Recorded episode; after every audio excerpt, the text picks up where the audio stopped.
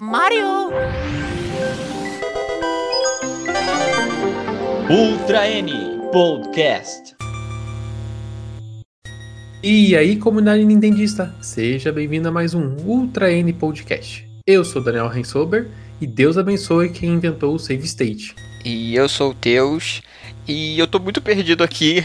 Eu sou o Júlio Rodrigo e como diria Samuzara, o único gol de cabeça de Maradona foi de mão. Esse é um episódio super especial para o N Podcast, pois a gente está comemorando nosso primeiro aniversário. Queremos muito agradecer a você que nos acompanha e incentivou durante todo esse primeiro ano de vida.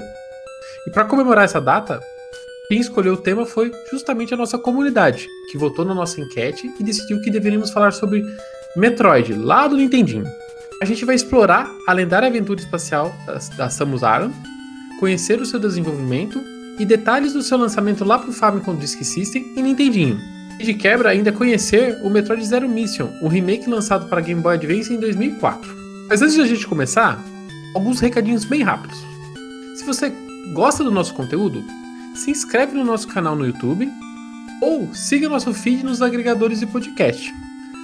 Curta esse vídeo e sempre que puder, compartilhe nosso material com seus amigos. Você também pode fazer parte do nosso grupo no Discord ou no Telegram para falar mais sobre Nintendo. E ainda, caso você queira apoiar o nosso projeto, você também pode ser membro do nosso canal do YouTube, usando o botão Seja Membro.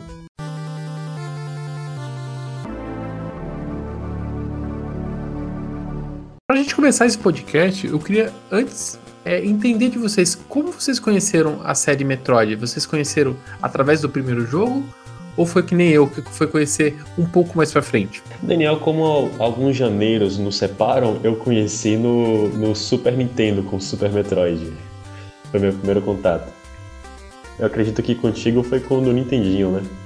Pior que não, cara. Eu. Não? Então, eu, na verdade é uma dúvida que eu tenho na minha cabeça. Eu tentei pensar, pensar, pensar e eu não consegui chegar numa conclusão. Eu acho. E acho que eu tive algum tipo de contato com Metroid naqueles cartuchos e 100 jogos do, do Nintendinho, sabe? Era bastante uhum. comum na época do Nintendinho ter aquelas coletâneas, entre aspas, né? Aquelas uhum. cartuchos piratas que tinham uma coleção de vários jogos. Eu imagino que eu tenha, sei lá, colocado o Metroid para rodar em algum momento. Mas a gente até vai falar mais sobre isso mais pra frente. É, Metroid é bastante difícil de você avançar. E quando você tem 100 jogos na memória ali para jogar, você se enroscar num jogo não é uma coisa muito legal, né? Então é, eu tenho. Eu tal, eu não, realmente não consigo me lembrar, mas eu imagino que eu tenha tido um contato de segundos com Metroid e trocado pro próximo jogo. É, começado Metroid, o primeiro num dessas onde tem um monte é meio difícil você querer continuar. Você vai chegar, vai jogar. Não, isso aqui é estranho. Aí você vai e bota um outro que com certeza devia ter lá um Mario. Mario. É. Comigo já, já foi bem mais tarde que eu fui conhecer. Eu fui conhecer no Game Boy Advance. Foi, foi o segundo jogo de Game Boy Advance que eu conheci. Eu conheci o Firehead, né? O Pokémon Firehead. E o Metroid Fusion. Então eu comecei meio que pelo fim da, da série Metroid. E depois eu fui pro, pro Zero Mission, que a gente vai falar ainda hoje. Aí o jogo que você começou Metroid, até o momento ainda é o, o ponto final da cronologia da, da franquia. É. Quem sabe a gente não, não, continua com uma nova história, né? Uhum, Mas vamos viajar agora sabe. um pouco no tempo. Imagina que, que você tá no Natal de 1987 e os seus pais te trouxeram um novo presente. Um jogo de presente. Na capa está escrito Metroid. Empolgado, você liga o seu, o seu Nintendinho, coloca o cartucho e começa a jogar.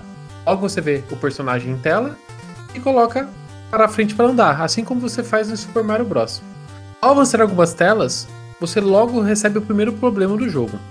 Você vê uma parede e encontra só uma, um pequeno buraco logo abaixo, mas você não consegue passar por ele. O que você faz? Você volta. Isso você já entende a primeira mecânica do jogo.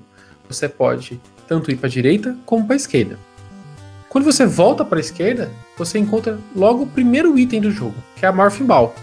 E com ela você consegue virar uma bola e passar pelo buraco dessa parede. Logo em seguida, existe uma tela com progressão vertical. Você pode ir tanto para cima como para baixo. Existem várias portas em diferentes níveis, o que fazer? E depois de alguns minutos de jogo, derrotando alguns inimigos e avançando por cenários labirínticos, uma dúvida surge na cabeça. Essa fase não acaba nunca? Isso pode ser um roteiro até hipotético, mas pode muito bem ter resumido o primeiro contato de muita gente com Metroid que jogou lá na década de 80 ou no início dos anos 90. Ô Júlio, como que a gente pode definir melhor para quem nunca teve nenhum contato com Metroid o que é um jogo Metroid?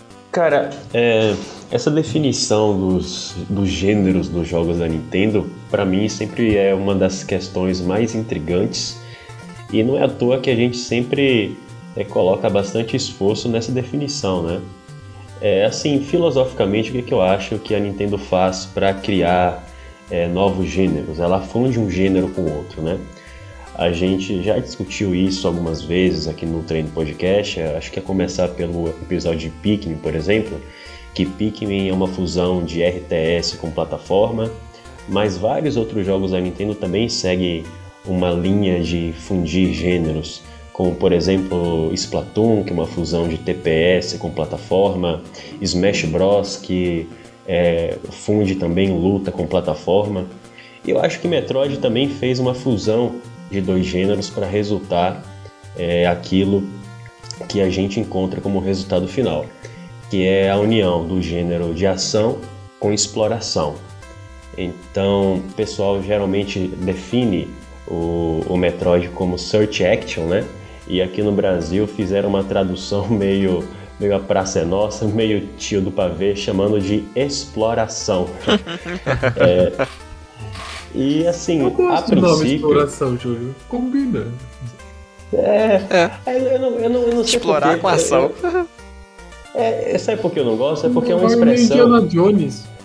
É, é um trocadilho que funciona. que eu não gosto desses trocadilhos que funcionam só no idioma, certo? eu gosto de uma coisa que seja universal. O, o- o planeta todo entender. Você vai fazer um trocadilho desse, mas.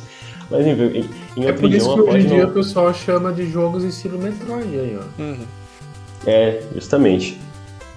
Agora, o que acontece? Essa definição é, é, é um bom ponto de partida, mas ela não é em si a linha de chegada na minha concepção. Por quê? Porque existem vários outros jogos de plataforma é, 2D que também consiste em explorar. Não é só você atirar, você também precisa explorar. E aí você vai, o que na minha concepção são as quatro características essenciais que definem um, um, um jogo que pretende se inspirar em Metroid. São quatro. O primeiro é o, o mapa é grande e interconectado, o foco na exploração, o design de mundo labiríntico que demanda bastante backtracking e, e a questão da progressão ser destrancada a partir da aquisição de novas habilidades. Eu acho que se você examinar todos esses jogos que se arvoram a- ao direito né, de, de ser um, um jogo do gênero de Metroid, se você examinar esses quatro elementos, vai falar: é, tem os quatro? Ok. É, é exploração. Não tem os quatro? Pode ser outra coisa que não é esse gênero. Por exemplo, e tem muita discussão sobre, por exemplo, quando o primeiro Resident Evil foi lançado, alguns anos depois se, eh, se questionou se ele, com aquele desenho labiríntico, etc., ele poderia ser um jogo do gênero Metroid, mas se você examina ele a partir dessa ótica das quatro habilidades, você vai ver que ele não eh, consegue eh, dar um cheque em todas elas. Agora, essa não é necessariamente a minha opinião, mas é um raciocínio que eu vi na internet e me pareceu que no mínimo merece a gente colocar aqui para ser discutido. Nos seguintes termos: Metroid é como você pegar um jogo The Legend of Zelda top-down e colocar em duas dimensões. Vocês concordam que o, o Metroid ele tem essa característica? Que pode ser resumido assim? Eu não acho, eu acho que eles se diferenciam pela forma de ser jogado, né? Apesar de ambos serem é, campos, é, mapas conectados, me parece que Zelda é muito mais focado, queira ou não, em suas dungeons, né? O seu, o seu objetivo acaba sendo encontrar dungeons, encontrar itens para avançar nessas dungeons e, e- e enfrentar os chefes desses desses, dessas dungeons, sabe? Já no Metroid, não. O- o mapa é o seu desafio. Você entender aquele mapa, desbloquear aquele mapa, avançar pelo mapa é o seu maior objetivo o jogo todo, sabe? Eu acho que o sentimento de aventura e exploração você encontra nos dois, sim. Mas a forma como você se conduz isso, tanto em jogabilidade e mecânica, eles são distintos. Até mesmo o Zelda 2, que, é, queira ou não, a gente tem é, formas de jogar com em 2D, né? Como plataforma, ele se diferencia, você não tem o mesmo sentimento, né? Fora a questão temática, né? Parece que jogos com esse sentimento de é, sempre ter um são um pouco mais darks, né? Tudo bem que agora no, no presente a gente tem Metroidvanias com pegadas bem diferentes, né? Mas parece que no passado esses jogos nesse tipo de exploração eles eram mais focados nesse algo mais futurista, distópico, é, alienígena, né? Então por isso que eu sinto essa diferença. Isso faz distinguir os estilos. Era sempre algo que causava estranheza no passado, né? Tipo, Metroid e Castlevania. São dois lugares. São ambientes que você não ia querer estar. um é um castelo de Drácula e o outro num planeta alienígena isolado. Então é sempre uma questão mais sombria, essas coisas. Eu não estou defendendo esse, esse ponto de vista, pelo menos não nesse momento. Mas deixa eu fazer uma pergunta aqui para ver se a gente consegue respondê-la. É, nessa diferença aí que você colocou de dungeons e do mapa de Metroid, o mapa de Metroid ele não pode ser considerada não pode ser considerado uma meta dungeon formado por outras diversas dungeons interligadas. Inclusive no mapa do primeiro Metroid, você, a gente tem três áreas e duas é, das sub-áreas são é, os esconderijos do Ridley e do Craig. Não sei, eu, eu ainda acho que o senti a questão de sentimento, sabe? Eu, eu acho que tanto. Eu acho que Zelda tem blocos mais divididos de, de, de exploração, enquanto o Metroid ele, ele tenta unificar muito mais os ambientes, ser uma coisa mais. Uhum conexa do hum. que uhum. blocada. É, eu acho que aí é só uma questão temática. De, ah, vou fazer um lugar, tipo, Zelda, ter os templos com tema. Normalmente você chega no, sei lá, no templo da água, do gelo, da floresta. E no Metroid, não, você vai sentindo aquela transição, como se fosse um mapa mesmo. Mas aí. Acho que é só temática. O que eu achei de particularmente intrigante desse raciocínio é porque o, o, o diretor de Symphony of the Night, o Koji Igarashi, ele declarou, acho que a expressão Metroidvania, ela acho que é dois anos depois do lançamento de Symphony of the Night, ou, ou três, e ele foi entrevistado para é, é, falar sobre o desenvolvimento desse game e, e, e, foi perguntado se ele se inspirou em Metroid para desenvolver o jogo e a resposta é surpreendente porque ele disse que se inspirou em The Legend of Zelda para Symphony of the Night, né? Algum vestígio de verdade esse raciocínio tem, é. ainda que não seja conclusivo. Bem, de toda forma, é, tanto Zelda como Metroid vieram do mesmo lugar, né? Vieram é. dos estúdios internos da, da Nintendo, né? A primeira aventura de Samus foi desenvolvida pelo departamento de desenvolvimento mais antigo da Nintendo, que é chamado como Research and Development One. A gente chama ele de RD1. É um apelido carinhoso, né? É. Exato. O RD1 iniciou suas atividades como responsável pela linha de arcades da Nintendo e pelos portáteis da linha Game Watch. E como esse departamento tão distante dos consoles pousou de paraquedas no desenvolvimento de um jogo como Metroid? Vocês podem atribuir isso a um dos mentores intelectuais da Nintendo, o Sr. Gunpei Yokoi, que tem em seu currículo o desenvolvimento do D-Pad, do Game Boy e de Kid Icarus. Yokoi acreditava que, se você soubesse desenhar, você poderia fazer jogos. E ele não só acreditava nisso, como convenceu várias pessoas nessa filosofia. O desenvolvimento de Metroid, lá para o NES, começou apenas com dois funcionários. Entre eles, o senhor Hiroji Kiyotaki, que entrou na Nintendo em 1983 e trabalhou em todos os jogos de Metroid 2D até o momento, além de Kid Icarus e Super Mario Land. A Nintendo encontrou um jeito particularmente original de tranquilizar esses dois desenvolvedores sem experiência em consoles domésticos. Nas palavras de Kiyotaki, Yokoi disse para ele: fazer o jogo de qualquer jeito, porque a orientação chegaria ao final.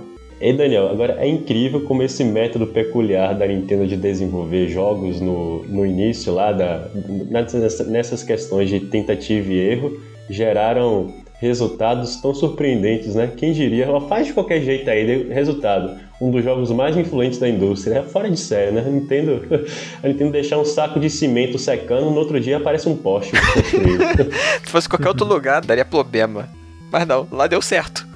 Aí, aí isso é boa. É que a gente aqui tá falando dos anos 80, né? É, as, a Nintendo nem sabia o que ela era direito. Ela basicamente era uma produtora de, de brinquedos que estava começando a se. Tava, já se aventurava no mercado de jogos, de arcade e, e agora consoles, né? Mas não existia uma cartilha. Hoje em dia, no, no, nos tempos de hoje, existe uma cartilha porque as empresas têm que seguir, né? Mas uhum. nesse momento aqui, a, a, era muito aberto a experimentações, né? Não, não existia um roteiro de pão, para você fazer um jogo, você precisa de disso, disso, disso, disso, né? Então aqui eles estavam ainda aprendendo como se fazia jogos. Então, se você desenhasse, você, olha lá, Deus, você podia já podia estar trabalhando com jogos já. é. A própria formação do, do Shigeru Miyamoto é de é design industrial, né? Sim, sim. Uhum. Exatamente. Então, se e também nesses... foi recrutado pelo Yokoi, né? Pra você ver essa filosofia ele aplicava indistintamente. É. e deu muito certo para eles nesse início de vida, né? Uma das uhum. primeiras coisas que, que Otaki fez foi desenhar um jogo feito para ter aquilo que Super Mario Bros. não tinha. Nessa proposta vieram várias diferenças fundamentais entre Mario e Metroid. A primeira coisa é a forma como você sente a personagem, né? A Samus, né? Assim que você solta o D-pad, em vez de deslizar um pouco como acontece com o Mario, a Samus para. Cara, é muito gostoso controlar a Samus no primeiro Metroid por causa disso, viu? Com exceção que ela não abaixa. Ela tem problema de joelho. Diferente de Mario, que você tomou um dano, você, você ou fica pequeno ou já morre, né? Aqui em Metroid a gente ganha uma barra de energia. Samus tem diversas camadas de animações e Mario era muito mais simplificado. Metroid também incorpora elementos de ação mais incisivos que te induzem a derrotar os inimigos ao invés de evitá-los, como em Mario. Samus também tem a capacidade de derrotar os inimigos de baixo para cima, em vez de apenas de cima para baixo, como acontece em Mario. E obviamente. Esse é screw attack, né? Não só com o screw attack, você pode também apontar para cima e atirar. Sim, correto. E obviamente o mundo labiríntico interconectado, em vez de fases, fases isoladas como a gente tem em Mario Bros. Com essa concepção em mente, esses primeiros dois desenvolvedores desenharam Metroid durante longos 10 meses. Após esse prazo, a promessa de Gunpei Yokoi foi cumprida e todos os demais funcionários da RD1 se mobilizaram para lapidar e aperfeiçoar Metroid. E é nesse momento que ingressa um dos nomes mais conhecidos para a franquia Metroid, Yoshio Sakamoto, referenciado como co-criador da série e que hoje também é produtor de WarioWare, Hitman Heaven e que recentemente produziu o remake de Famicom Detective Club para o Nintendo Switch. Ô Júlio, e o que, que o Yoshio Sakamoto encontrou quando chegou no projeto?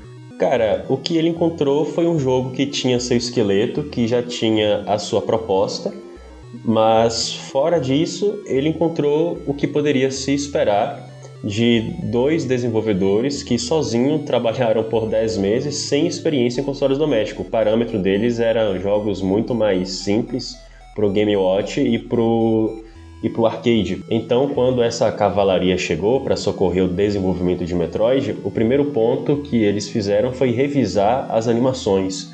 E elas estavam complexas demais para a memória do Famicom Disk System e precisavam ser simplificadas. O Kiyotaki-san, é, na entrevista que ele deu na ocasião do lançamento do NES Classic Edition, ele até falou que ele suplicou, quase que lacrimejando para o Yoshio Sakamoto não revisar as animações, porque ele teria ficado 10 meses trabalhando naquilo, mas não teve acordo porque as animações com aquele nível de complexidade não poderiam é, ser executadas no, no Famicom. Aí, Daniel, eu acho que eles cortaram o, o joelho da, da Samus aí. nessa situação. pode ser, pode ser. Mas assim, quem trabalha com design, gente, eu vou dar uma dica. Sempre se acostume a ter o seu trabalho ser jogado fora, porque é normal na vida de um design alguma coisa que você fazer no seu usato. Teus, o que você falou tem muito sentido dessa. Olha, Teus, você colocou um ponto muito interessante aí. Porque de repente a animação é, da Samus abaixar-se, ela foi retirada nesse momento, porque inclusive foi devido a limitações técnicas que a equipe achou melhor é, desenhar a Morph Ball do que ela se agachar, né? Uhum. Eu não sei se ela teria uma. É, para ela plantar, andar plantando bananeira. Eu não sei se ela, ela teria também uma, uma, uma, opção de, de só abaixar para é. atirar nas partes de baixo, é, né? Porque você vê Mas... ela andando, ela, ela tem poucos movimentos, ela não, não anda igual vários outros personagens na época. Ela parece que tem menos frames. E eu imagino que para baixar eles teriam que fazer mais animação, então é melhor apertar logo para fazer bola. Na verdade, Teus, eu imagino que deveria fazer ela rastejar, porque lá no Zero Mission você vê a Samus rastejando, né? Hum, eu acho que hum. é, nesse, é nessa etapa aqui que as animações tiveram que ser, ter sido cortadas no, na versão de NES. É, né? aí depois, num console mais poderoso, decidiram, então vamos botar o que a gente não, não pôde na época, né? O que é bastante comum em projetos refeitos e ports e remakes, né? Uhum. E outro ponto, vocês que estão nos assistindo pelo YouTube aí, provavelmente vocês estão é, é vendo o gameplay do Metroid e vocês observam que o background de todo o jogo ele é preto, ele não tem background, né? É só um fundo preto, como se você estivesse dentro de uma caverna sem nenhuma iluminação. E imagine que quando a equipe da RD1 chegou para socorrer o desenvolvimento, tudo no jogo era ainda mais similar, porque não existia diferença nenhuma entre uma área e outra. Imagine que o Metroid ele tem três áreas, o Brinstar, Norfair e Torian, e todas elas eram idênticas entre si. Então, o que eles fizeram foi designar cores específicas para cada uma dessas áreas, né? Brinstar uhum. azul, é, Norfair vermelha e Torian é, dourado, para justamente dar esse sentimento de progresso para o jogador, para ele ter a impressão que de fato está explorando o mundo com identidade e que aquela modificação visual ela traz um sentimento de progresso para você, ainda que muito provavelmente devido a limitações técnicas do próprio Famicom e do Nintendinho, a Nintendo tenha, é, tenha sido obrigada a renunciar ao background do jogo, né?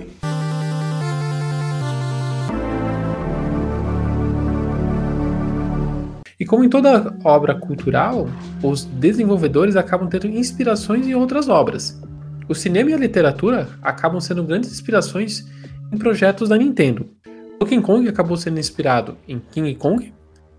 Mario acaba tendo referências ali no País das Maravilhas. E até mesmo F-Zero acaba tendo referências a Batman. Quanto a Metroid, da onde surgem as inspirações? A inspiração de Metroid vem de um classicão da ficção científica. Não é Star Wars, não é 2001 Odisseia no Espaço, mas é Alien, o oitavo passageiro, de 1979. Todo mundo aqui assistiu, né? assisti, é do diretor Ridley Scott, e recentemente até ele meio que revisitou a, a série e, e fez o Prometheus, né? Teve um pessoal que gostou, outro pessoal que não gostou tanto, mas eu, por exemplo, gostei bastante. E, mesmo em Prometheus, se você olhar e, e, começar a fazer os paralelos, você também vê os mesmos, as mesmas referências, né? A, a, a questão de você ter personagens femininas fortes nos, nos filmes, por exemplo, é uma referência bem, bem visível. É, eu, eu assisti, mas faz muito tempo. Eu era pequeno e não era muito aconselhável, né? Porque ia dar os pesadelos, né? Com crianças. Mesmo eu gostando, principalmente do Alien vs Predador. Outro paralelo muito interessante é que Alien tem o nome de um inimigo no título do filme, né? E Metroid também vai para o mesmo caminho, né? Porque geralmente você coloca lá o nome de uma princesa, o nome é, do herói, o nome de uma característica de ação no, no título, mas vamos dizer assim, colocar o nome do vilão, ok, tem Donkey Kong, mas não é tão usual assim. É. Né? Então dá para dizer que foi uma inspiração no, no Alien também. botar o nome da criatura, do, do monstro, como o nome do título é, é meio bem estranho, né? Agora, uma, uma, uma, referência aí, Daniel, você já falou até do Ridley Scott, que chama bastante atenção, é o próprio nome do diretor, né? Sim. Ridley. Acaba sendo um dos inimigos mais importantes da franquia. O mais icônico. É, e por falar inimigo, também tem o, o, computador da nave Nostromo, que se chama Mother, não é Earthbound, e o antagonista em Metroid se chama Mother Brain, né? Como a gente bem sabe. Uhum. Outra, outras referências legais é que o primeiro estágio de vida dos alienígenas de Alien, chamados como xenomorfos, se agarram ao rosto de um ser humano, enquanto os Metroids também se prendem à cabeça de suas vítimas. E eu não sei se você. Que a gente, hum. Se a gente for analisar bem, é a mesma coisa. Lógico que em gráficos 8 bits. É, poderia ser, realmente. Se, sei lá, Metroid, em vez de ter sido criado nos anos 80, fosse mais atualmente, pode ser que os Metroids eles grudavam no rosto, não na cabeça em si, né? Fossem menores. Faz mais sentido. Esse paralelo também pode gerar alguma discussão, mas logo no início, quando a tripulação para na, naquele asteroide, a, a pedido da, da Mother, eles se encontram uma nave abandonada e lá tem uma tem um, um, engenheiro fossilizado nessa nave abandonada. Se você verificar, a gente vai colocar o paralelo para vocês tirarem suas próprias conclusões.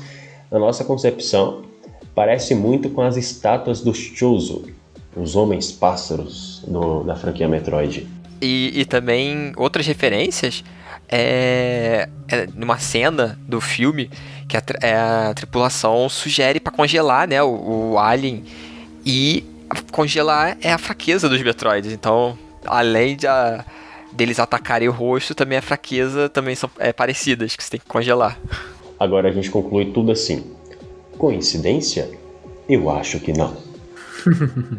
a inspiração em Alien, o oitavo passageiro, foram confirmados pelo próprio Yoshio Sakamoto, que confirmou não só a grande influência no filme, como também revelou que todos os membros da equipe foram afetados pelo trabalho do designer H.R. Geiger, um artista suíço conhecido por unir a ficção científica com o surrealismo e ainda um toque de erotismo macabro. É muito bizarro quando você começa a estudar o, o Geiger.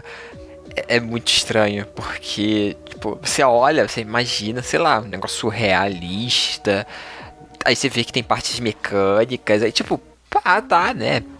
Robôs e tal. Aí de repente você olha os detalhes e você encontra órgãos genitais. Aí você fica. Como é que alguém teve essa ideia de fazer esse negócio? É um negócio muito, muito estranho. E Tipo, a jun... É bem macabro. É, e quando você junta isso tudo, você pensa em coisa alienígena. Você não consegue imaginar algo dessa terra. Sim, sim, verdade. É, é, é, isso, é, isso, é muito engraçado, né? Que na mesma empresa tinha um, um, designer se inspirando em Alice no País das Maravilhas e o outro em um artista que coloca humanos e máquinas para ter relações sexuais. É, muito bizarro. Se você estiver acompanhando aqui no YouTube, a gente vai colocar as imagens passando e, e se você estiver ouvindo só pelo áudio, a gente convida você para visitar o vídeo no o vídeo no canal do YouTube para você ver esses crânios avantajados, esses ovos de alienígenas e esses personagens biomecânicos que o Geiger desenhou. Inclusive esse estilo aí dos crânios avantajados, ele também lembra muito Ridley, né? Isso. E, e segundo o manual do... Depois teve outra justificativa para Samus, o DNA dos Chozo e tal, mas o manual do primeiro jogo fala que ela é que na verdade tenta colocar como é, um artigo indefinido, às vezes se referencia como homem, mas chama literalmente de ciborgue, né? dando mais a ideia ainda dessa proximidade com o H.R. Geiger. A GDC de 2010, Sakamoto revelou ainda outra inspiração de Metroid, e vem de uma fonte bastante improvável. Trata-se de Dario Argento, um diretor italiano de filmes de terror. Sakamoto falou que se inspirou nos filmes de Argento para criar uma atmosfera assustadora em Metroid e também na utilização de rock, de rock progressivo com tonalidade robótica para aumentar a atenção e o medo no jogador. Se você está interessado em sentir a influência desse diretor nos jogos produzidos por Sakamoto, a gente te convida a experimentar o remaster de Famicom Detective Club, que a gente falou agora há pouco, né? Acabou de sair no Switch. A gente vai colocar aí também, lado a lado, o cartaz de um dos filmes do Argento com é, a armadura da Samus, porque ele, pelo menos nesse cartaz aí, ele usa e abusa das cores laranja com uma tonalidade vermelha, parece muito as cores padrão da armadura da Samus. Isso aí é, não está confirmado, mas fica também a critério da imaginação de vocês se houve esse tipo de inspiração também. Mas a influência mais maluca da série Metroid vem diretamente aqui do Brasil, né? O, os japoneses amam o Brasil, né? É um negócio fora de série. É, de acordo com o Kiyotaki-san, ele mesmo nomeou a Samus com esse nome porque ele pensou que esse nome fosse o nome de, do Pelé. É, ele pensou que o nome do Pelé fosse Samus Arantes Nascimento, quando na verdade é Edson Arantes é, do Nascimento. Então, assim, se Galvão Bueno estivesse narrando o momento da, é, é, é da nomeação de Samus Aran, ele diria assim: na trave, na trave, táxi. Mas é, vamos combinar que é, para os japoneses, né, o, o, português deve ser tão esquisito quanto o, japonês é para a gente, então é, tá desculpado aí. Agora, anos depois, né, a gente pegou essa influência aí do Pelé e transformou em Canon, né, com Metroid Blast Ball e Federation Force, né, ah, os match lá jogando um futebol meio. E ô Júlio, eu imagino que essa referência a, a, a, ao Pelé acabou surgindo justamente da transformação dela em bola, né? Ela vira bola, o que, que a gente faz? Que nome a gente dá pra personagem? Ah, vamos usar o nome do Pelé ali. Ah, daí surgiu o Samus. Olha, eu acho que agora a gente foi para outro nível. Você precisa é, divulgar essa, esse seu raciocínio aí pro mundo, porque eu acho que completamente faz muito sentido, viu? Eu tô, eu tô orgulhoso desse, desse raciocínio ter vindo aqui no podcast, porque tem todo sentido faz. que tenha sido isso. Faz todo sentido mesmo, eu nunca tinha pensado. Eu ia só fazer aquela piada clássica é. que todo mundo deve fazer, se ela é num jogo de futebol, é a bola ou o jogador, mas isso é melhor de tudo. Veio daí. Com certeza a ideia. E, e o carro dela apareceu no Rocket League também. Né? Verdade. Né? Aguardando o lançamento de Metroid Strikers. Outra coisa que me leva a, a crer que eles se basearam a, o nome de Samus com o Pelé, com essa questão de transformar de bo é, em bola, é que essa questão de a Samus ser uma mulher foi uma decisão lá no final, lá no estágio final do desenvolvimento, né? Como a equipe queria recompensar o jogador de alguma forma, eles criaram essa questão que no final a, a Samus tira a armadura e se revela uma, uma mulher de biquíni, entendeu? Então por isso que eu acho que até então Samus era tido como um homem e só no final foi transformado em mulher. Essa, essa, essa revelação, como eu diria, é uma faca de dois legumes, né? Por um lado, é, até mesmo o Guinness Book ele coloca lá no, que a Samus foi a primeira mulher protagonista da história dos videogames. E sendo que antes dela a gente só tinha como a, a maior referência feminina era a MS Pac-Man, né? que era basicamente um, um skin do, do Pac-Man. Por outro lado, por outro lado, essa questão de é, compensar o, o jogador né, com uma mulher seminua no, no final do desenvolvimento, hoje ela parece não se encaixar muito nos nossos padrões morais, né? É, é um negócio que ficou muito lá pros anos 80 mesmo. Não, não, não funciona agora. Se você visse o jogo que fizesse isso, você ia olhar assim. Pra quê?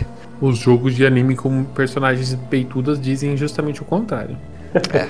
E, mesmo assim, eu, eu que tô nessa parada aí, eu vendo esses jogos de, de anime, eu olho e penso também, eu olho e falo. Hum, pra quê? Pra quê? Não é necessário mais isso, não. A gente já tá numa outra época, dá pra mudar, dá pra mudar.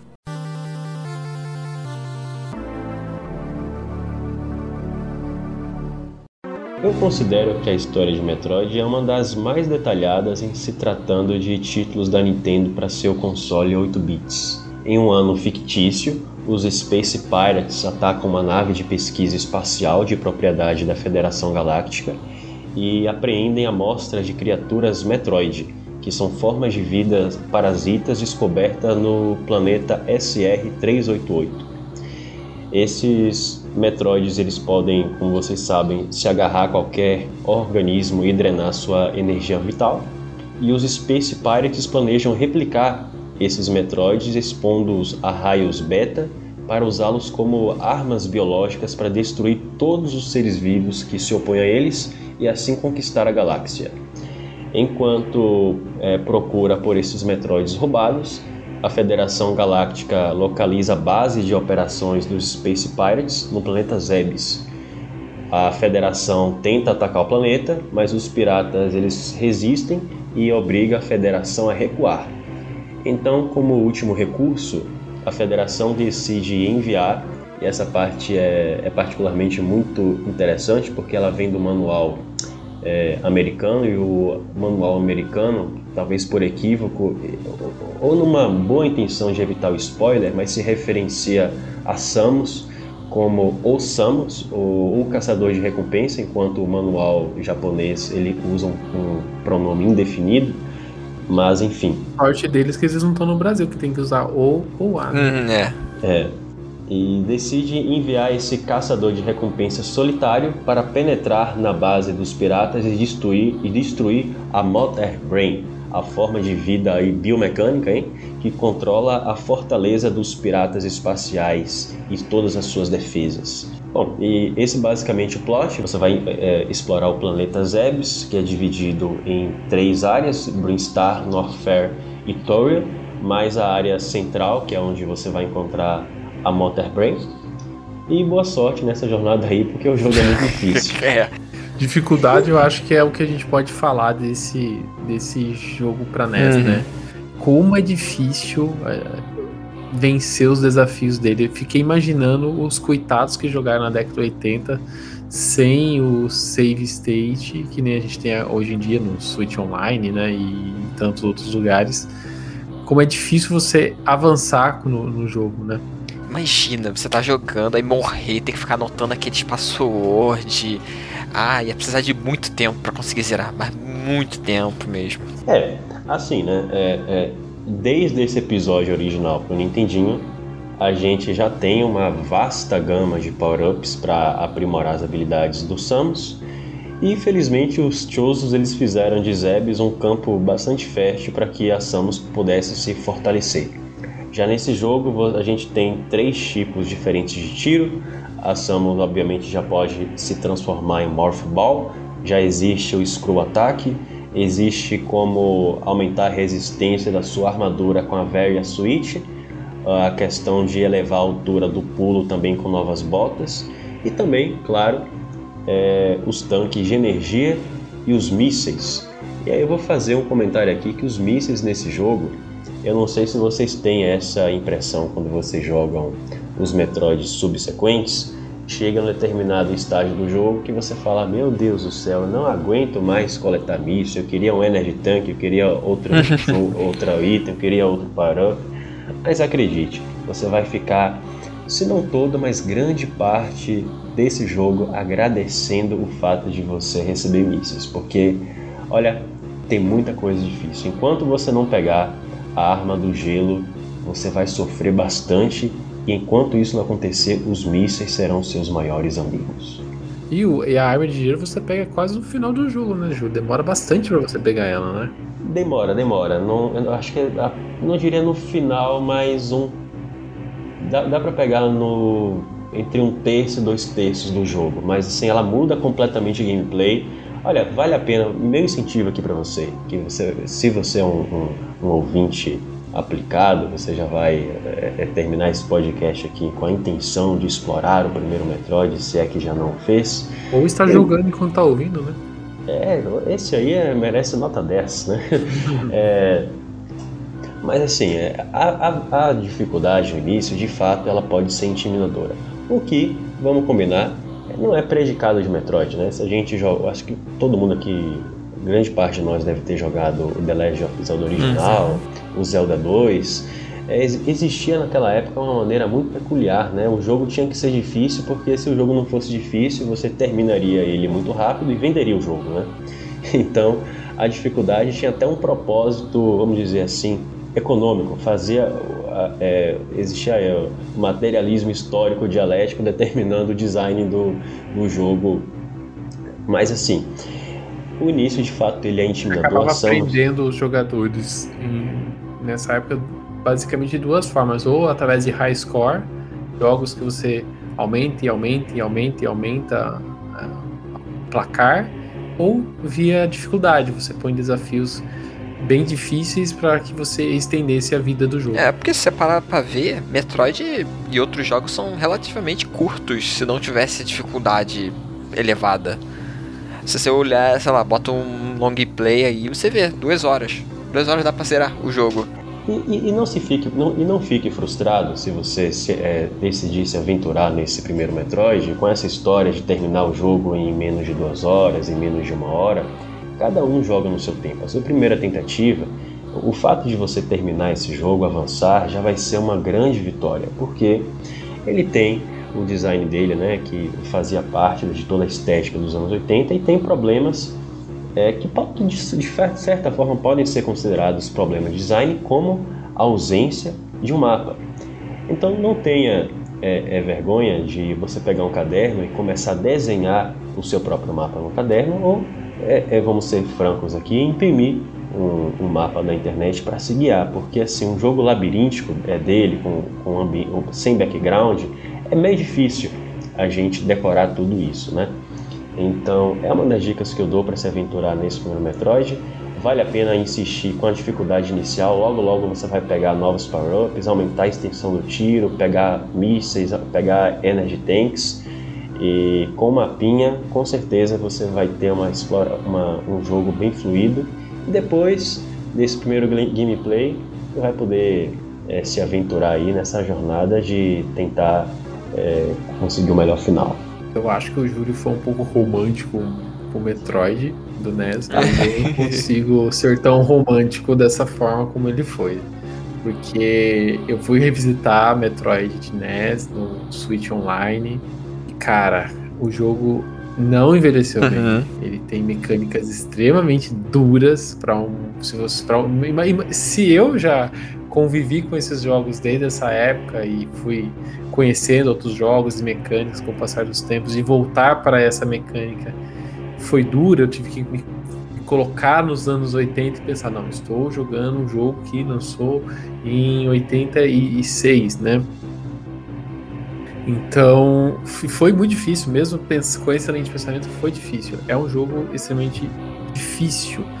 É, qualquer coisa, qualquer deslize você morre, os personagens eles, eles voltam sempre que você renova a tela, então é, mesmo que você, ah, vou matar todos os inimigos aqui vou, vou ficar tranquilo, não, então é sempre, é sempre aquela sensação de perigo, que você vai morrer, te acompanha o jogo inteiro, então você sempre joga muito, muito preso, assim, você não tem muita liberdade, Somado a isso, tem a questão da personagem, né? A Samus, ela basicamente atira para três lados, ela atira para direita, esquerda e para cima. É, se tivesse um, outras formas de, de atirar, pelo menos um, um, tiro diagonal, tenho certeza que a experiência desse Metroid já seria diferente. Quando a gente for falar de Zero Mission, que Zero Mission recebe esse, esse, esse tiro na diagonal, a experiência melhora muito. Fora o os outras mecânicas Zero Mission melhora, né? Eu recomendo, lógico, eu sempre recomendo as pessoas visitarem os jogos com o olhar da época, mas mesmo visitando esse, esse jogo foi difícil. Para mim, que eu não sou da época, foi impossível. Eu não consegui terminar por causa disso. Eu já tinha, eu já tinha um problema que eu não tenho tanto afeto por jogos de NES. Eu já, para mim é Super Nintendo para frente alguns outros, tipo, sei lá, Mario, Zelda e tal, um ou outro de Nintendinho eu, eu curto jogar. O Metroid eu fui, tipo, vamos lá, vamos tentar jogar. E não deu. Eu tava tentando, eu tentava, tentava, tentava. Eu tive que pular e ir pro Zero Mission, que não dá. Pra mim ele realmente envelheceu bem mal e eu fiquei feliz por existir um remake muito bom no, no Game Boy Advance. Metroid foi lançado por Famicom Disk System em 6 de agosto de 86 no Japão.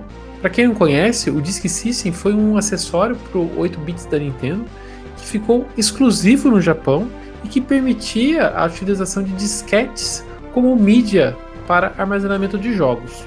A vantagem desse disquete, em comparação com os cartuchos, era o preço da mídia, bem mais barato, a maior capacidade de armazenamento em comparação aos cartuchos e ainda a possibilidade de salvar o seu progresso.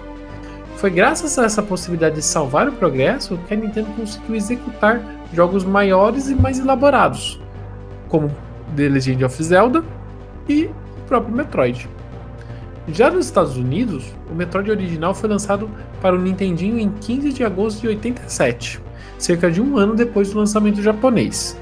Só que para o lançamento americano, o Metroid teve que ser adaptado para o formato de cartucho. E esse trabalho ficou a cargo da fiel escudeira a Intelligent System, que além de desenvolver jogos como Fire Emblem, tem uma ampla tradição dentro da Nintendo de criar soluções de tecnologia.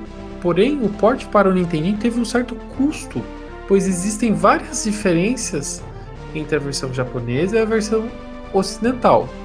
Entre elas, a gente pode destacar aqui justamente a bateria para gravar o progresso, que foi substituído na versão americana por um sistema de password, o que é um pouco estranho, já que o lançamento americano de The Legend of Zelda, o jogo recebeu uma bateria, né?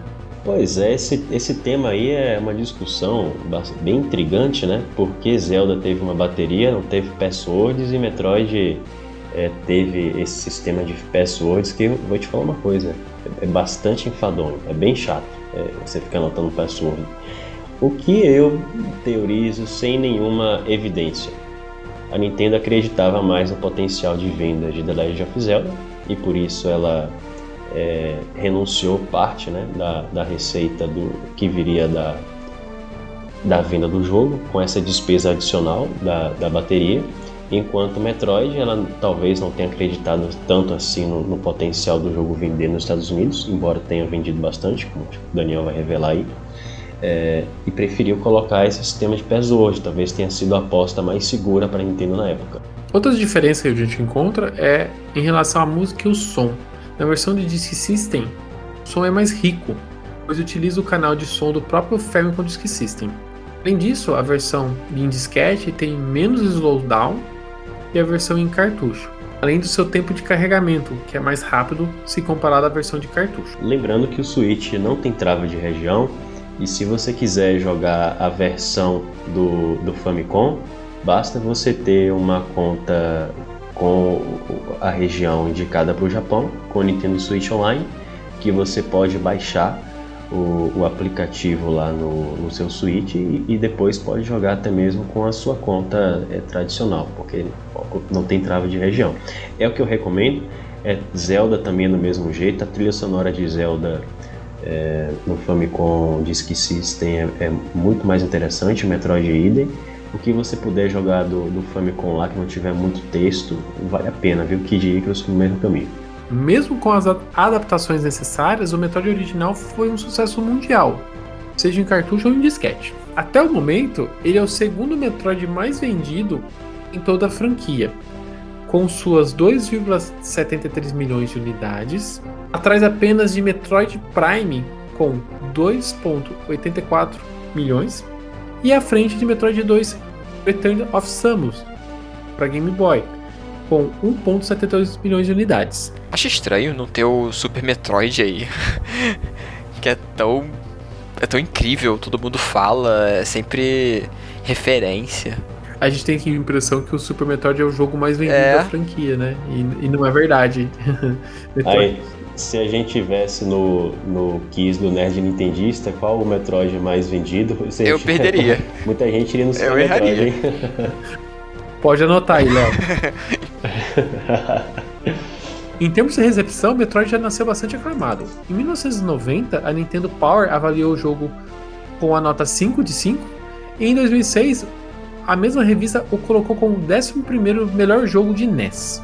Já a EGM americana colocou Metroid como 44 melhor jogo da história, em 97, Em 2006, essa mesma lista de melhores jogos posicionou Metroid para NES como 69 posição. Já a Game Informer o colocou como o sexto melhor jogo da história em 2001 e o sétimo melhor jogo de todos os tempos em 2009, enfatizando inclusive que Metroid iniciou o conceito de exploração aberta nos videogames. Examinando essas informações da, da mídia e dos números de vendas, vocês acham que Metroid é muito mais popular e influente com os desenvolvedores e a mídia, mídia especializada de games do que com o próprio público? Ah, com certeza. Só você ver a quantidade de jogos indies que surgem por aí no gênero. Poxa, que você vê, sempre tem aquelas mesmas coisas, sei lá. É o mundo que você, sei lá, desce numa caverna, aí tem vários ambientes diferentes que você ganha a habilidade de dar um pulo maior, dar múltiplo, múltiplos pulos uma habilidade de, sei lá, um ataque mais forte. Sempre tem essas, essas coisas de, de você ter um, um, pulo maior, de múltiplos pulos, uma, uma mudança no ataque, de você, sei lá, descer em um ambiente, encontrar vários outros ambientes diferentes. É tudo igual a Metroid, que você tem o você aumenta o pulo, você encontra os outros ambientes lá de, de, de Zebs. É, é, to, tem todas essas. Tem todas essas coisinhas é, que foram levadas. Enquanto isso, as vendas não, é, não são tão expressivas quanto a quantidade de jogos semelhantes.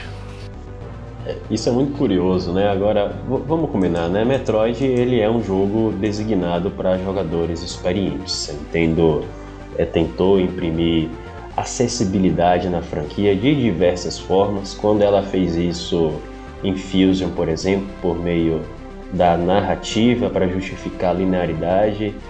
Fusion foi, foi aceito com ressalvas, por assim dizer. Quando ela tentou fazer a mesma coisa em Metroid Other M, o resultado foi um tantinho mais controverso, para ser poético, como o Daniel disse. E Metroid Prime 3 Corruption também gerou uma certa insatisfação. Então, assim, o público de Metroid é, é, são jogadores experientes, são jogadores que realmente querem desafio, querem quebrar a cabeça. E isso, obviamente, né, faz com que ele tenha certas restrições que outras franquias da Nintendo não têm. A gente trouxe, trazer aqui um paralelo com é, o setor automobilístico, poderia, por exemplo, colocar a Nintendo no lugar da Ford. Ford faz, por exemplo, carros é, populares, tem o, tem o Fiesta, tem depois tem o, o Focus, o Fusion, por coincidência, e tem também o Mustang, né? Então eu acho que o, o Metroid ele tem a, a mesma, está colocado como se fosse o Mustang da Nintendo, porque é um, um, uma franquia que efetivamente qualquer pessoa pode jogar, mas ela precisa se, é, mas ela precisa estar no estado, né? É a questão da acessibilidade, né, Júlio? É, é. Metroid você precisa ter um, acho que um pouco de contexto, um pouco de vivência para você conseguir receber aquelas mecânicas e fazer uso daquelas mecânicas. É diferente, por exemplo, se você pegar, vamos pegar um Mario Kart da vida, que eu acho que é o é o jogo mais acessível que a gente tem dentro da plataforma da Nintendo, né? Qualquer pessoa, literalmente, colocar o controle na mão, só de balançar o controle já tá, consegue se divertir. Não dá para você fazer isso no Metroid. No Metroid você precisa é, ir atrás das, das, armas, aprender como usar aquelas armas, como enfrentar os inimigos, aprender a andar naquele, naquele labirinto. Então é, é difícil ele ter a mesma influência e se espalhar entre a comunidade de jogadores da mesma forma que outras séries, né? Sim, concordo. Eu, eu acho que a, a franquia tem muito espaço para crescer agora no Nintendo Switch.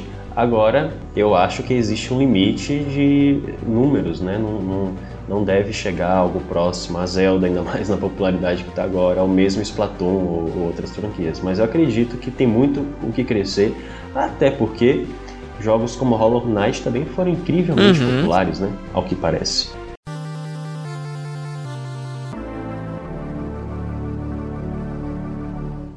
Na maioria dos jogos Metroid, Samus não tem companhia durante a exploração dos planetas. Em uma jornada tão solitária, talvez a principal companhia da nossa caçadora de recompensas acaba sendo a música.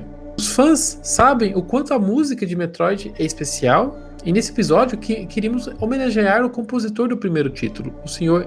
Hirosaku Tanaka. Tanaka iniciou sua carreira na Nintendo como engenheiro de som e compositor e atualmente é presidente da Creators. Que plano de carreira retado da Nintendo, hein? Em seu tempo na RT1, ele fez os efeitos sonoros de vários jogos de arcade, como Radar Scope, Donkey Kong, e em consoles não apenas trabalhou em Metroid, como também em Kid Icarus, além de Motor. E o Tanaka ele tem uma visão de música bem diferente do seu colega Koji Kondo, né, na época na Nintendo RD4. Para o Tanaka, a música não deveria ser agradável e pegajosa. A intenção dele com Metroid era fazer uma música ser indistinguível do som dos cenários e do, e do som da própria Samus. E a intenção dele seria utilizar temas amelódicos, né, em, em, em, contraposição aos temas melodiosos de Super Mario Bros. e The Legend of Zelda, e também marcados por aquela tensão. É o que eu acredito é o seguinte: é, minha percepção sobre a trilha sonora do primeiro Metroid é que, de fato, sim, a música é bastante tensa, a música te deixa muito ansioso. No entanto, essa intenção dele de criar música melódica, de que não ficasse na sua cabeça, cara, ele simplesmente não conseguiu e graças aos céus que ele não conseguiu, que a música do primeiro Metroid ela fica na sua cabeça, ela, ela te hipnotiza de um jeito assim fora de série. A, a, a, a própria title screen ela já passa um sentimento de, de solidão, de mistério, e, e é, esse tema já é indistinguível, fica na sua cabeça de qualquer jeito. E na minha percepção, a melhor música do jogo é a Kraid's Lair, o esconderijo do Kraid. Caramba, aquela música é muito boa, é, que depois ela passou a ser utilizada como Brinstar Deaths, e para mim é, é disparada a melhor trilha sonora do jogo. É tensa, é. Uhum. É, é atmosférica, é. Mas é, melódica, mas é melódica. A música do, do, do, lá do Crades é, é muito boa. É, ela, ela vem desde o começo, desde o do primeiro Metroid, depois eles foram fazendo os remixes. É, é muito gostosa de ouvir. Sabe o que é bom, Teus? É que no Zero Mission eles adicionaram novas áreas, então essas novas áreas também tiveram que ter novas músicas.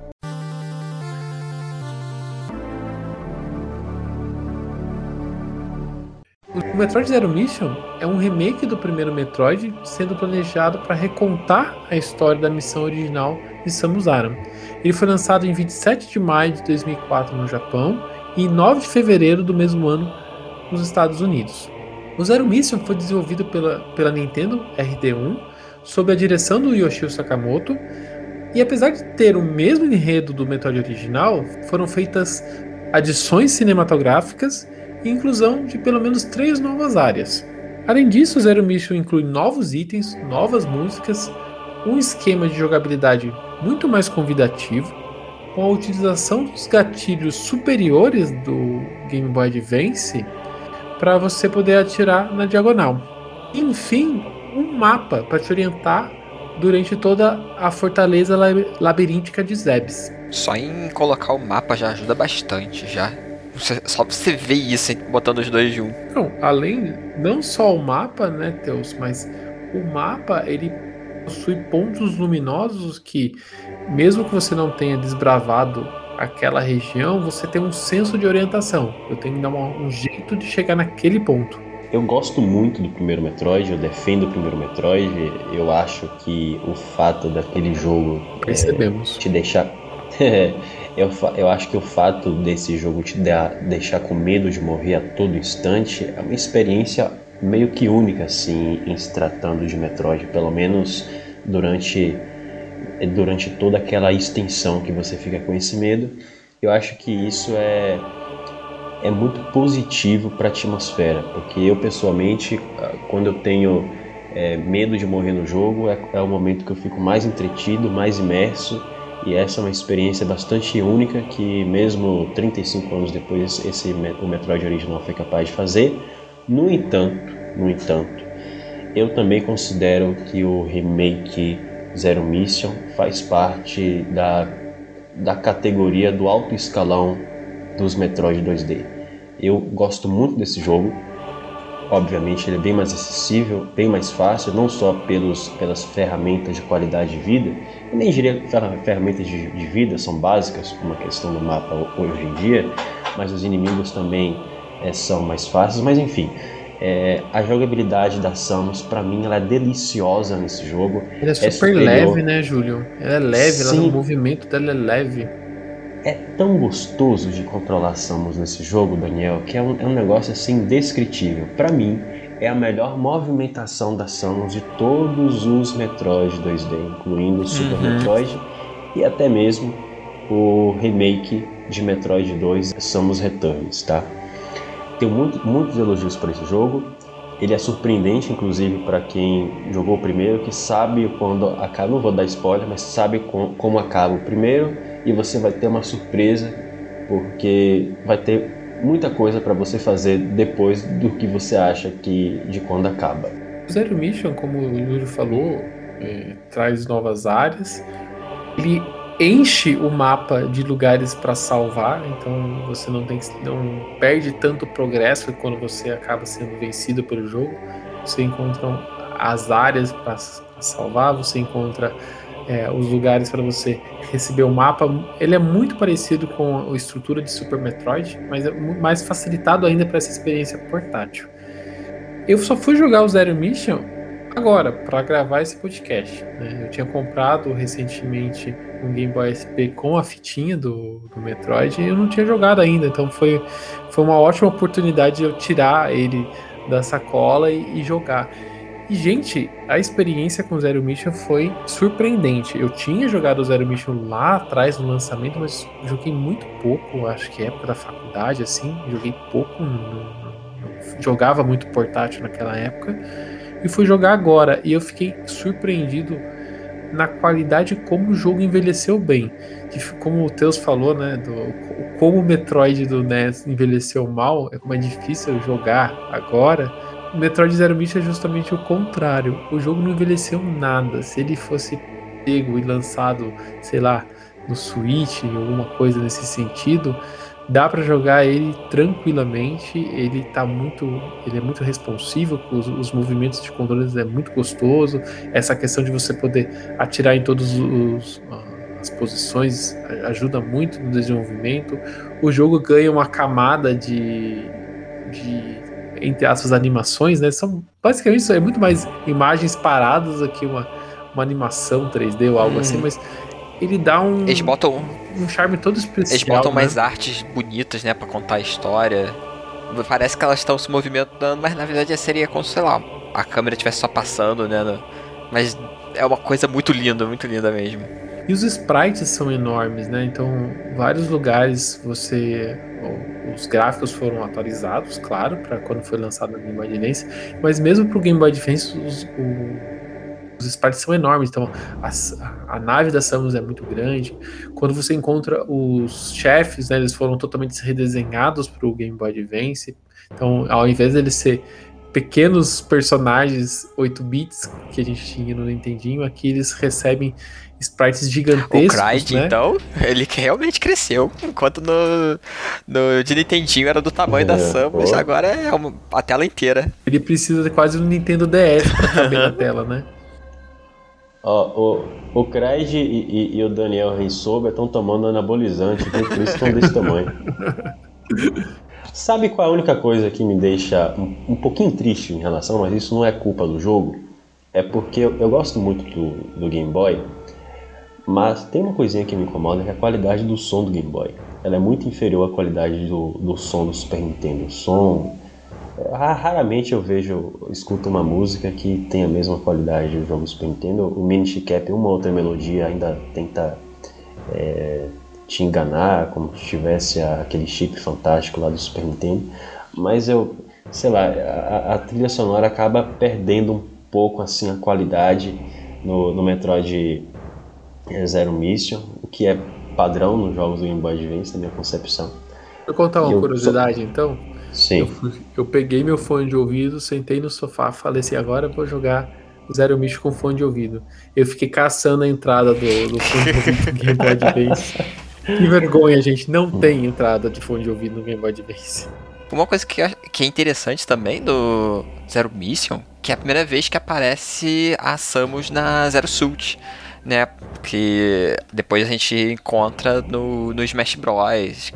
Aí o, o Sakurai usa alguns movimentos que ela pode usar e tal lá. É da mesma forma que no, no Smash a, a Zero Suit tem movimentação própria e golpes próprios, a gente também tem a, um leque de movimentação totalmente diferente entre Samus com e sem a, sem a armadura. Outra coisa bastante interessante é que quando você finaliza o Metroid Zero Mission, você acaba destravando a, primeira, a aventura original de Metroid no Game Boy Advance. E foi uma coisa muito estranha, porque eu estava jogando aquele jogo todo atualizado, e responsivo, divertido do Zero Mission. Eu falei, nossa, destravou no Nintendinho, deixa eu jogar. Meu Deus, morri três telas depois. O baque é muito grande. Eu também tomei esse susto da primeira vez. Eu jogando o Advance lá, pô, terminei o Zero Mission. Ah, agora, ih, legal, vem o, o, o clássico, vamos ver como é que era antigamente primeira estranheza, tipo, nossa, no em 8 bits é muito inferior. Vamos jogar, mas assim, morrer, morri. Tela com password. Eu, ah, caramba, que que é isso? Password. Morrendo tão facilmente. Aí, ah, é muito difícil. Aí deixa pra lá. Já tô satisfeito, já ficou zero míssil normal. Jogue a versão do Famicom. E se você quer jogar o Metroid de NES, na gravação desse podcast, você consegue jogar ele através do Game Boy Advance, no Wii, no Wii U, no 3DS, no Switch ou até mesmo no NES Classic Edition. Já para jogar o Metroid Zero Mission é um pouco mais complicado. Ele só está disponível no Game Boy Advance e no Wii U. Hashtag Free Zero Mission.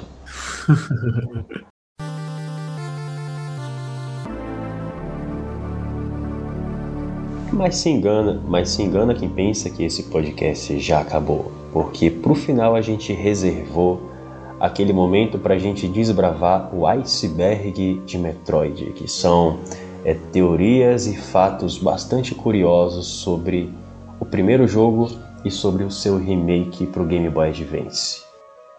Vou começar aqui por um, um fato que deve ser um dos mais conhecidos de todo mundo: o nome Metroid. Em algum momento você já se perguntou o que significa Metroid? Pois saiba que existe uma explicação na área da linguística e até uma expressão em, em francês para explicar o nome Metroid, que é o portmanteau, que é o portmanteau, que é uma palavra formada por elementos de duas outras palavras. E no caso de Metroid, as palavras que compõem o título são Metro, que faz referência a um ambiente underground, e Android, que referencia as qualidades robóticas da Samus. Muito legal.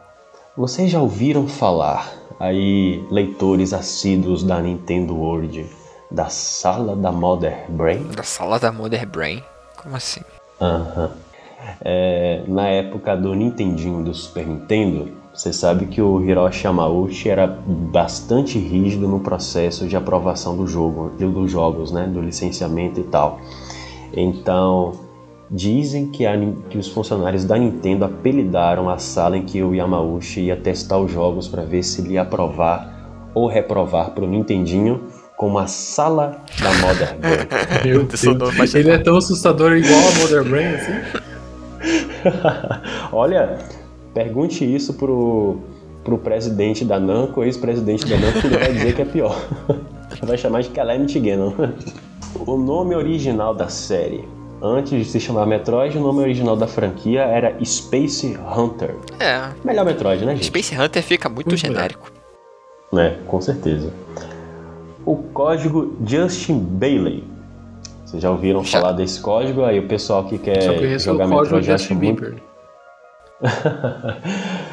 É, esse código até vai servir aí para você que tá morrendo demais no, no, no Metroid do Nintendinho. É, serve como hoje, tá, gente?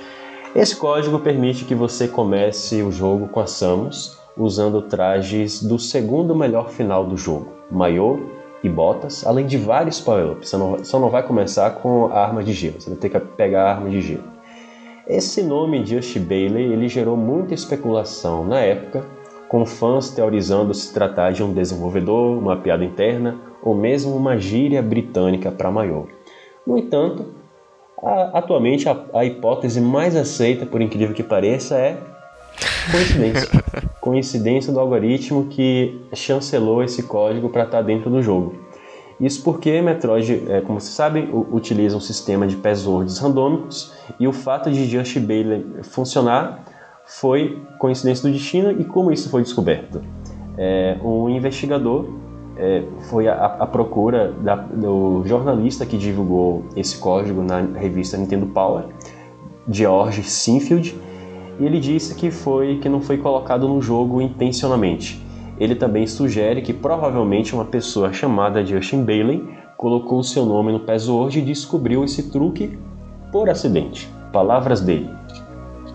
Eu escrevi a seção Informações Classificadas naquela época e recebi dicas e truques de várias fontes, incluindo jogadores que nos enviaram cartas. Meu palpite é que alguém chamado Justin Bailey escreveu para Nintendo com código após inserir seu próprio nome e obtendo resultados interessantes. Lembrando, obviamente, que se você jogar a versão do Famicom não tem passwords, então você não vai conseguir colocar. Será que se eu colocar meu nome vai destravar alguma é. coisa? Aí o negócio é agora todo mundo ficar botando o próprio nome pra ver se destrava algumas coisinhas.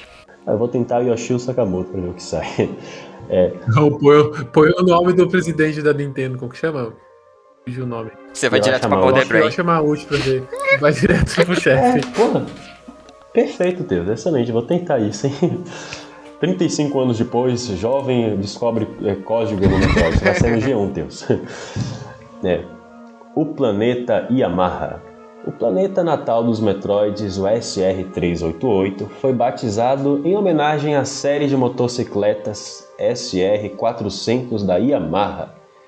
No entanto, apesar, tem uma, uma, piadinha, uma, uma crítica à Yamaha, será Nintendo?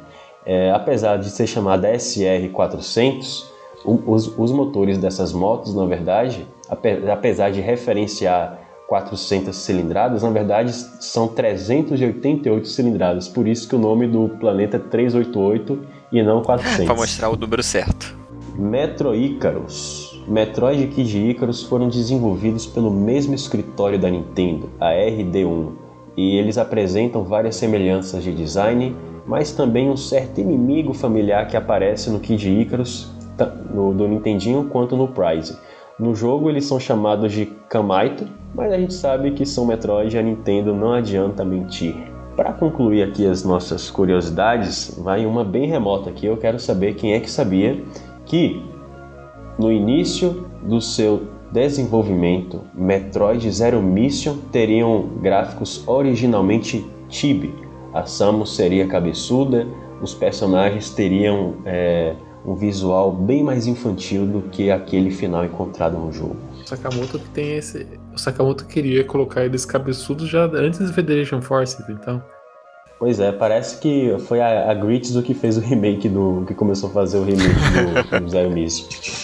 Metroid, ele também tem um mangá que é canônico na linha do tempo do jogo, contando a história do passado da Samus e de outros eventos, como o que aconteceu com os pais dela, histórias sobre os Space Pirates, Ridley, a Mother Brain, todo o lore do jogo é contado lá no, no mangá, que foi lançado somente no Japão. Legal que Zero Mission meio que canonizou o mangá, né? Quando tem uns plot twists ah, lá no sim, final que sim. a gente não vai dar spoiler pra vocês.